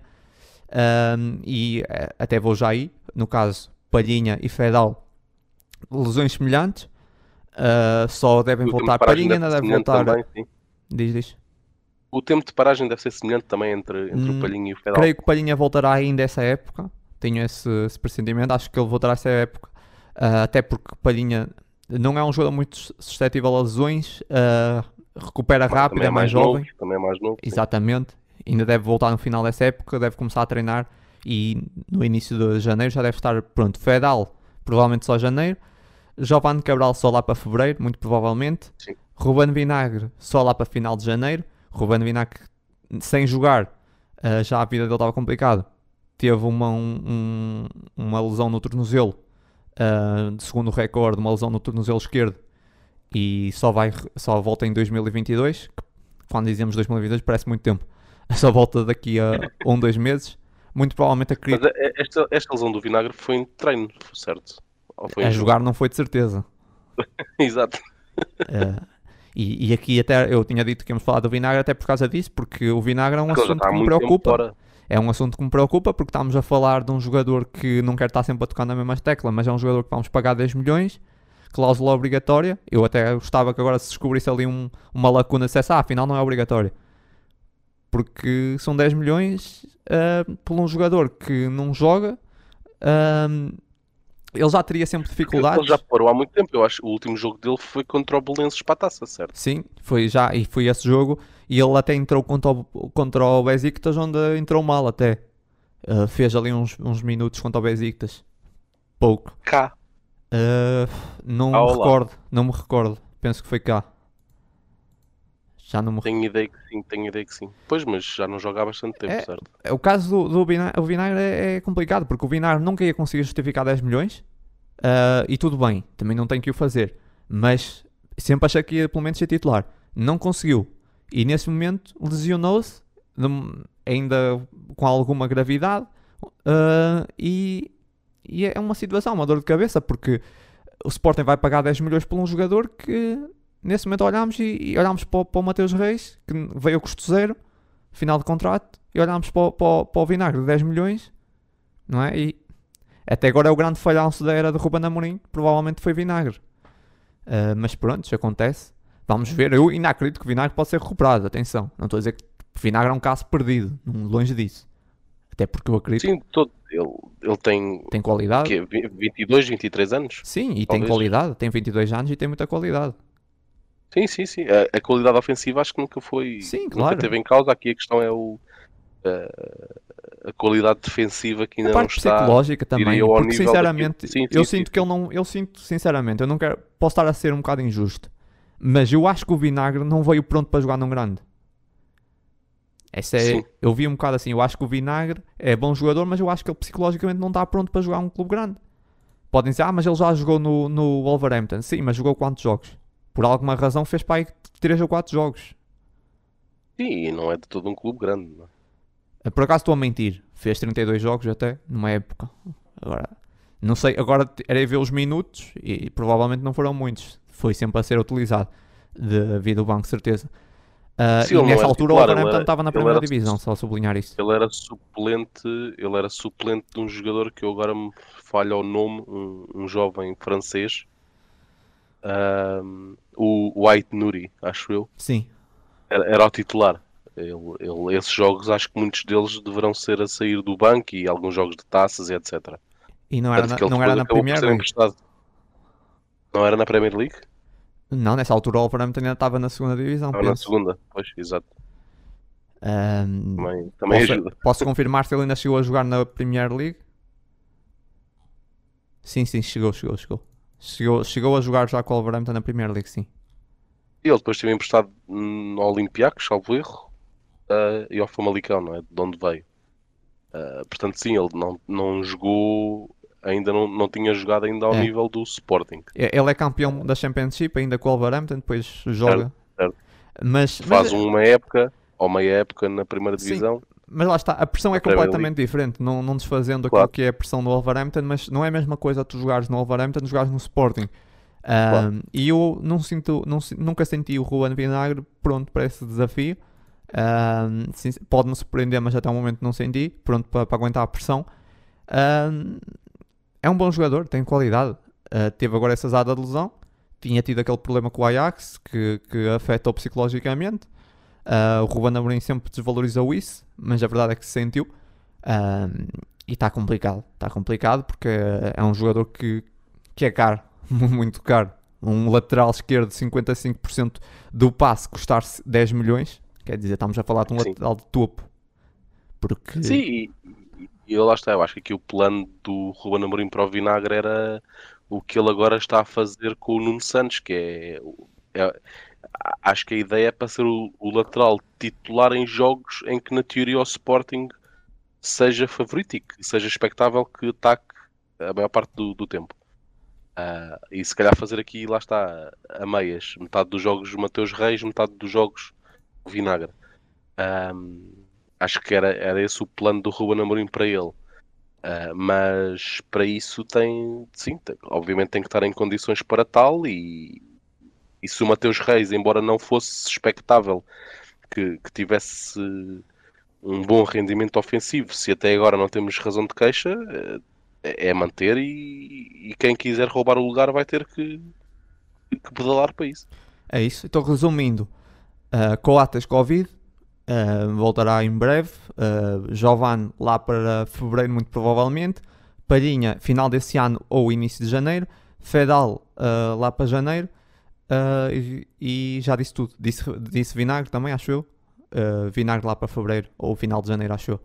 Uh, acho que é isso. Basicamente é esse o boletim clínico. Espero não, não ter que atualizar no próximo jogo, no próximo podcast. E, e é isso. Basicamente, como eu digo, acho que isso aqui não é motivo de preocupação, porque uh, o Sporting tem sobrevivido às lesões. Tivemos o caso uh, mais grave assim do, do, do Pedro Gonçalves, que é o goleador, e nós não temos mais nenhum goleador e, e saímos vivos. E, e acho que saímos mais fortes desses momentos, no caso, porque o, va- vamos sempre buscar outros jogadores e acabamos por fortalecer depois a equipa. E no caso, agora com o Garte, nós estamos a ver isso. Por isso, não é. Para mim, não me preocupa muito. Acho que os clubes também têm que saber lidar com isso. Vamos avançar aqui para o próximo assunto? Claro, e só, deixa-me só completar. Ok, eh, ok, ok. Sim, ah, é, é, é só numa frase. Ah, Não, isso que estavas a dizer, que os clubes têm que saber lidar com isso e muitas vezes nós perdemos um jogador. E aliás, voltando a falar daquilo que já, já falámos hoje, ah, temos, ficamos, ficamos preocupados porque perdemos um jogador importante, mas é, é perdendo esses jogadores importantes que depois, se calhar, ganhamos outro, e o melhor exemplo disso é, é o Ugarte. Uh, portanto, quem sabe agora o, o, Paulinho não vai poder jogar no, no campeonato na próxima jornada, quem sabe aparecerá o TT em, em destaque, sim, sim. em evidência, claro. e lá está.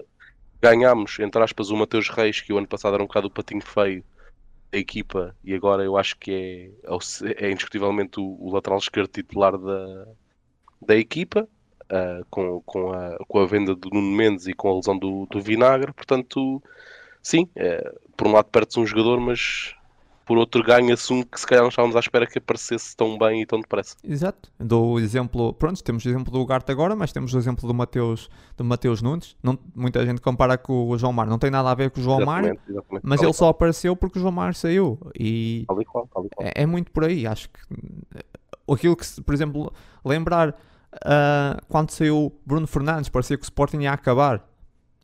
E quer dizer, fomos campeões depois, apareceram outros jogadores, e é assim, os clubes vão se renovando.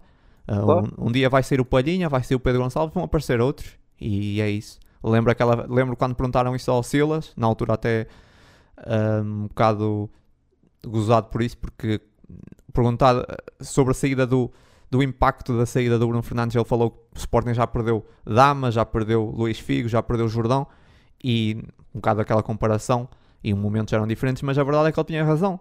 Uh, vão passando grandes jogadores que, que têm o oh. seu impacto, mas depois aparecem outros. Quer dizer, é, é muito por aí. Da, daqui a dois, três anos vai estar outro, outro jogador aí em destaque e o futebol é assim e nós temos que aprender a lidar com isso, até porque aqui em Portugal uh, os jogadores vão e vêm muito rápido, nós não podemos também nos apegar muito aos jogadores porque sabemos que isso aqui é muito rápido, o jogador valoriza e é vendido. Não, não, não somos um sítio, um PSG que podemos manter esse plantel. Sim, é, é a filosofia dos, dos clubes portugueses. É se, nós conseguimos se nós conseguíssemos manter o plantel da época passada, estávamos a lutar por competições europeias daqui a uns anos. Essa é a realidade. Tínhamos Nuno Mendes, tínhamos Porro, Gonçalo Inácio, temos jogadores, temos futuro. Nós daqui a uns 3, 4 anos estamos. Mas o Benfica é a mesma coisa. Olhas para o plantel do Sim, Benfica. Eu estava exatamente no mesmo, que às vezes faz aquele levantamento da, dos antigos jogadores, né, que entretanto tiveram que ser vendidos, como é óbvio, Sim, as equipas claro. precisam de gerar receitas, mas aqueles 11 uh, que o Benfica poderia eventualmente ter, que tinha uh, o Ederson com o Oblak no banco, claro. uh, eh, Bernardo Silva, João Félix, Matic, etc. O que as pessoas esquecem é que se calhar se eu não tivesse, se o Benfica não tivesse vendido o, sei lá, o, o, Bernardo Silva, ah, não sim, tinha é conseguido contratar o Witzel, por exemplo, percebes? Sim, uh, sim, sim. Claro. Portanto, não, não, se pode ter, não se pode ter ambas sim, as coisas. E o Bernardo Silva é que é hoje não é o Bernardo Silva que era no Benfica, claro, também tens que ir por aí. Isso, pronto, mas basicamente é isso. Uh, avançar aqui para o último tema e o tema mais aguardado. Miguel Ângelo. Miguel Ângelo do futsal, teve no ADN Leão, para quem viu, para quem não viu, também vamos falar aqui um bocado. Uh, é, é, posso começar eu a falar um bocado sobre isso.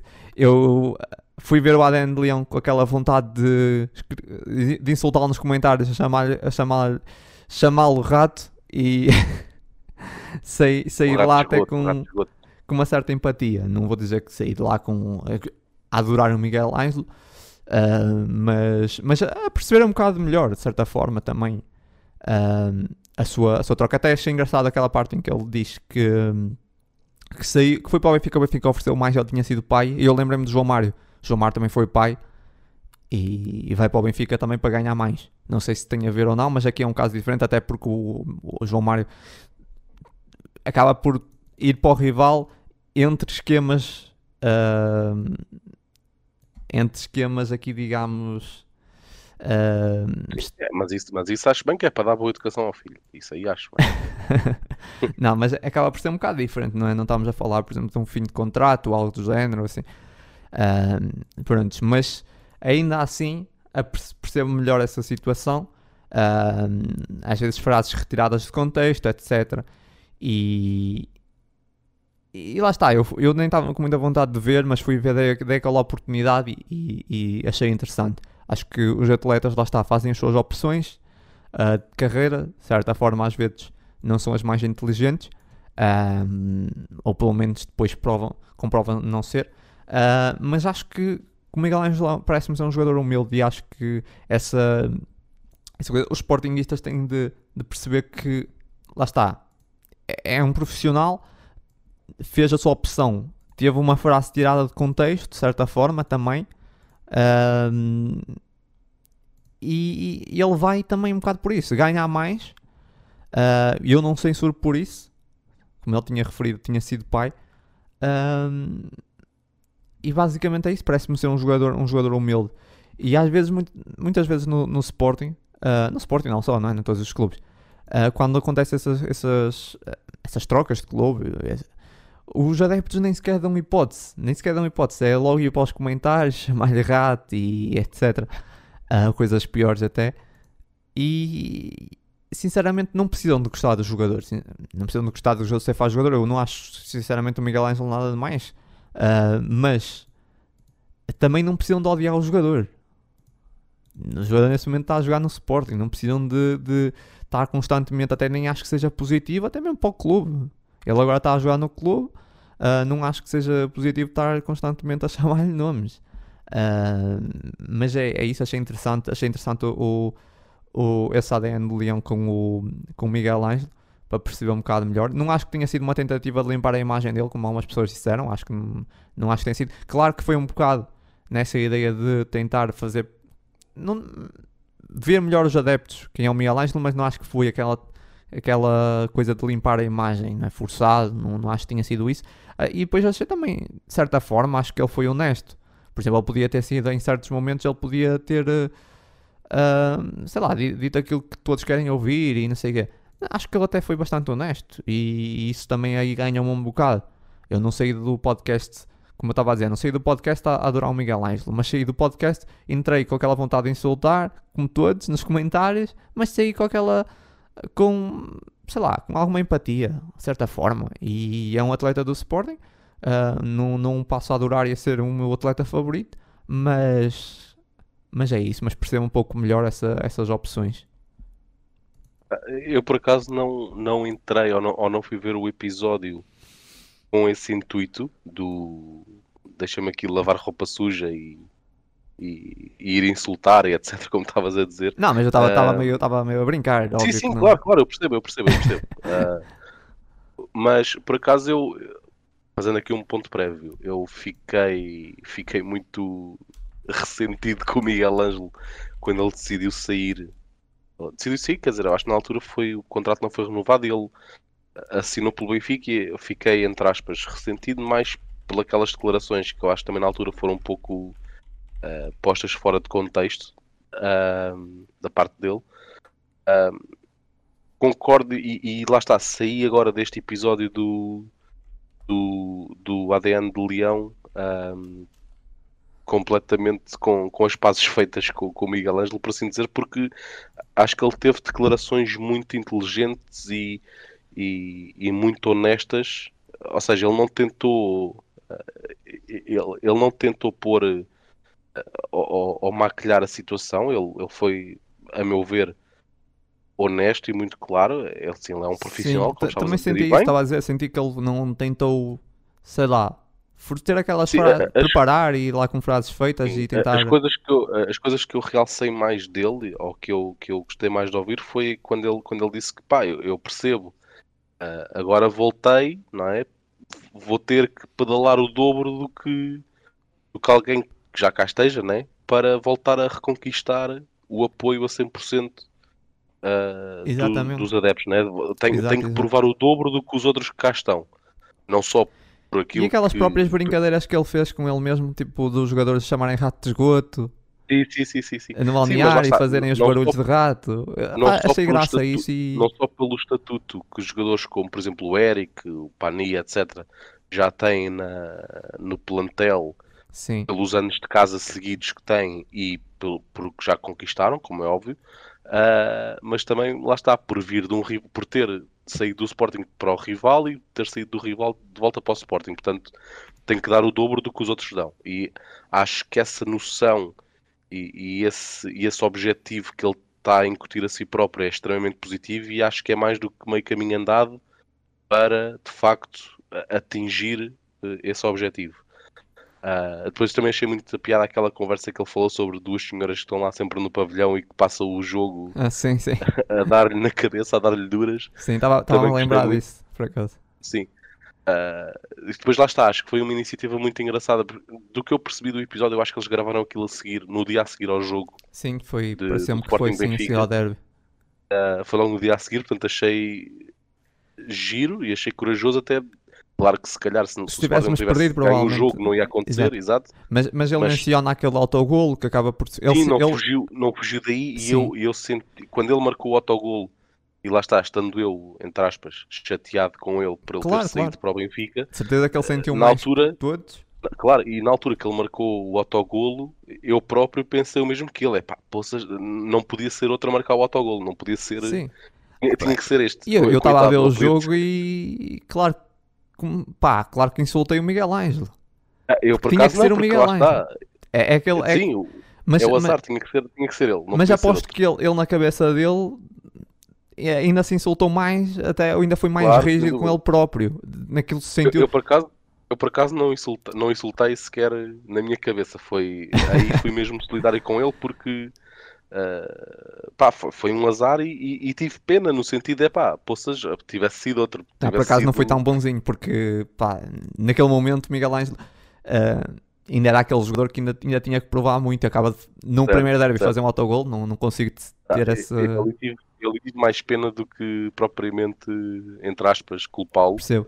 Olha, eu, percebo, tive, tu não- eu, tive, eu não tive pena porque, porque pronto, ele foi para o rival. Tive muito mais pena do Ilori quando se estreia em, em Alvalade e marca o autogol contra o Benfica.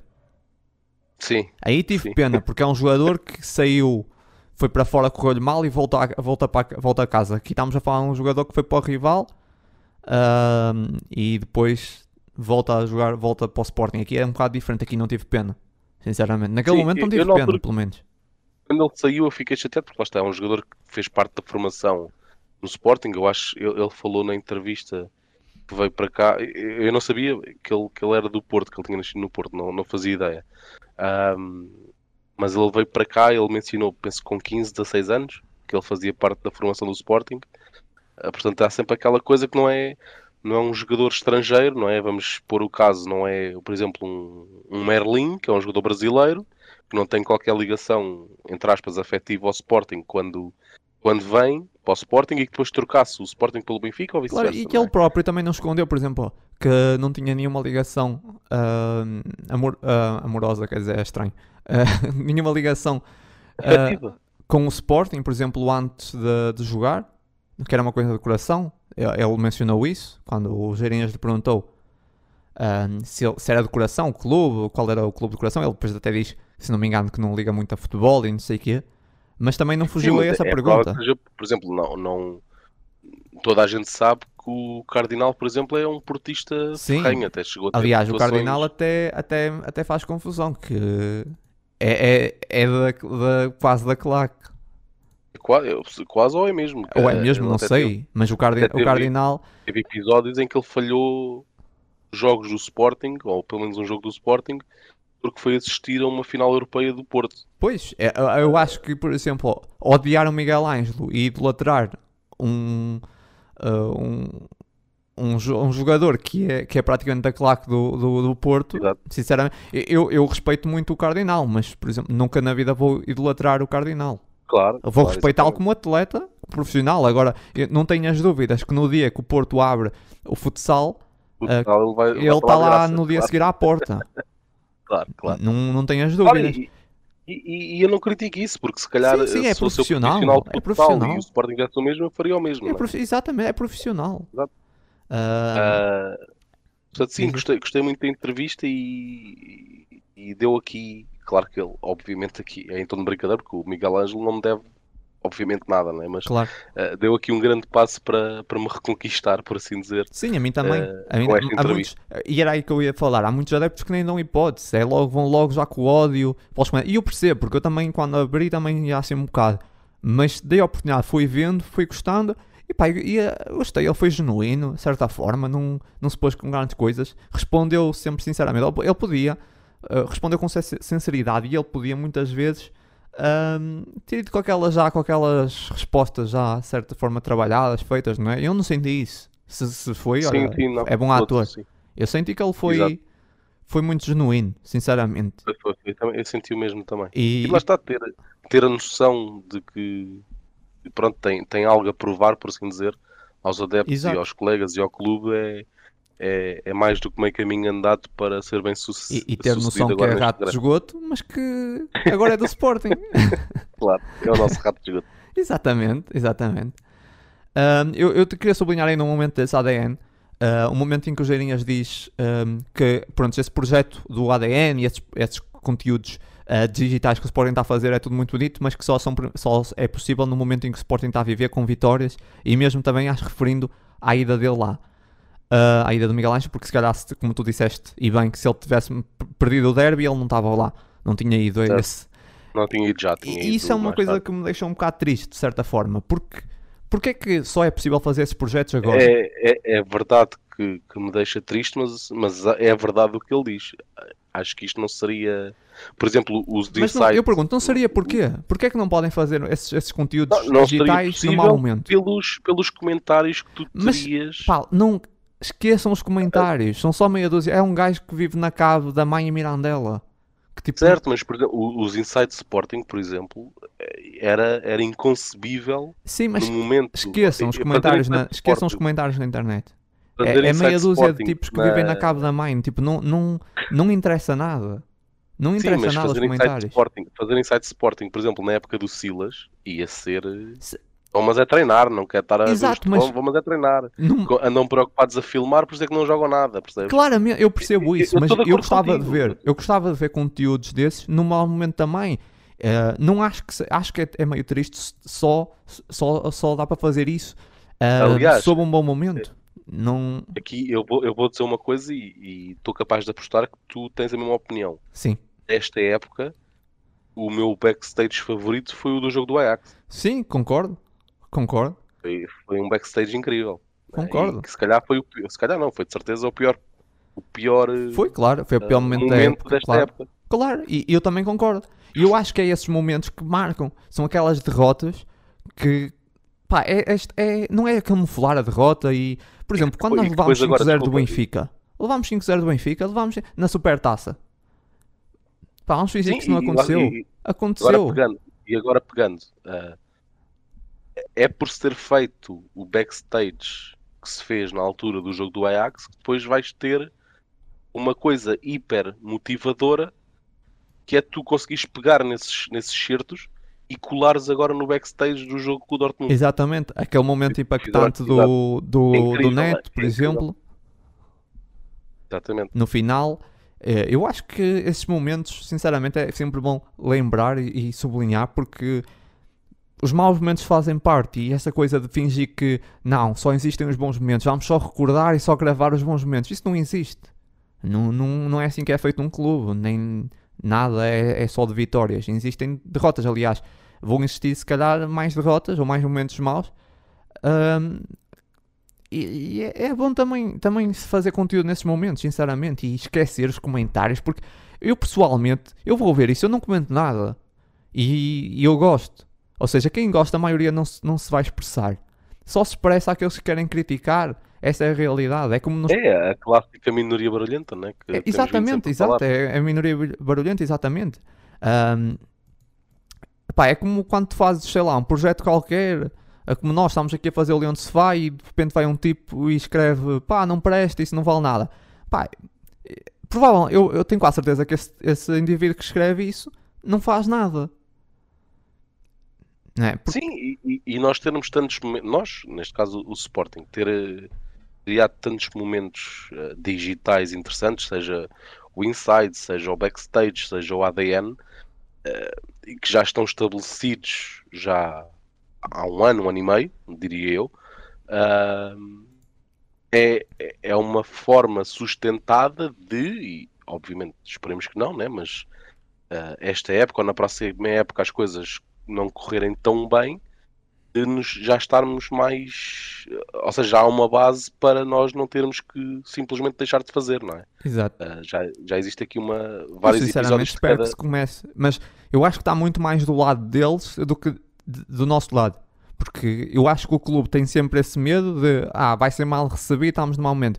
Pá, mas a única coisa que eu posso dizer, como já disse, é esqueçam os comentários na net. Esqueçam.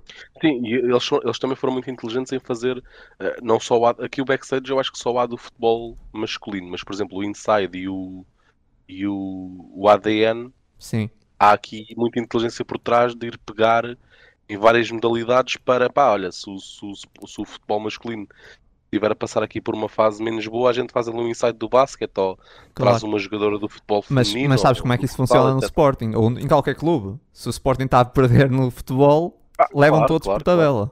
Claro, claro, infelizmente. Não infelizmente. importa, não importa. Se o Claro. futebol, o futebol acaba, se o futebol estiver num mau momento, podem estar todas as outras modalidades no mal, está A tudo bem. mal. Exatamente, é, é verdade. é assim que funciona, eh, infelizmente. Eu espero que continuem esses projetos num mau momento. Basicamente é isso, está tudo. Terminar aqui com uma, uma nota final, recomendação. O Sporting Tático está aí com um podcast eh, taticamente falando. Eh, recomendo, gosto bastante do Sporting Tático porque é lá que eu vejo sempre essas. Pá, as coisas acompanho mais a parte tática, que não sou tão. eh, não tenho tanto, tanto conhecimento. Eh, e é isso, taticamente falando. E um podcast. Está aí mais um podcast do Sporting. Mais alguma coisa? Não, portanto, Leões, boa semana. Estamos, estamos aí mais uma vez a fazer o repto para, para nos seguirem na- nas redes sociais e no blog. Ah, qualquer coisa que queiram ver analisada por nós com mais detalhe, façam-nos chegar essas mensagens que nós ah, tentaremos entregar com, com a maior qualidade possível. É isso, obrigado por estás aí. E já sabem, Leões, muita força sempre e até ao próximo jogo.